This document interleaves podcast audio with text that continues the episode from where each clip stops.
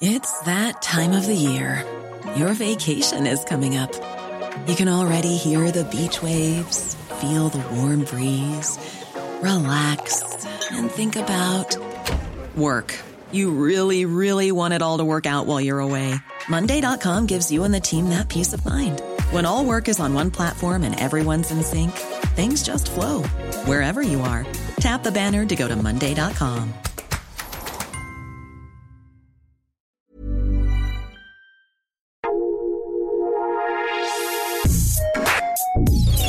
Escucha la opinión de Sergio Sarmiento, quien te invita a reflexionar todos los días con la noticia del día.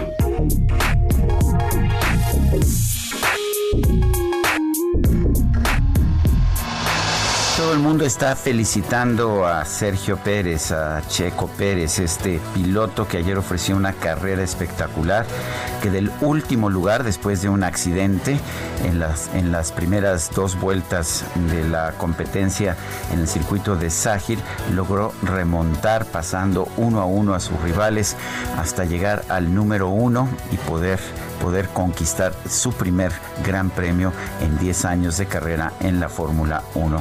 Se dice fácil, es absolutamente difícil, absolutamente complicado. Qué bueno que lo felicitó el presidente de la República, Andrés Manuel López Obrador, quien señaló que siempre que triunfa un mexicano en una competencia enaltece al país.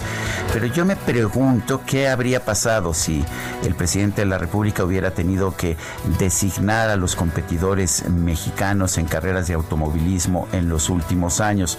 ¿Habría elegido a los más honestos o a los más capaces? ¿Había ¿Habría establecido cuotas de género?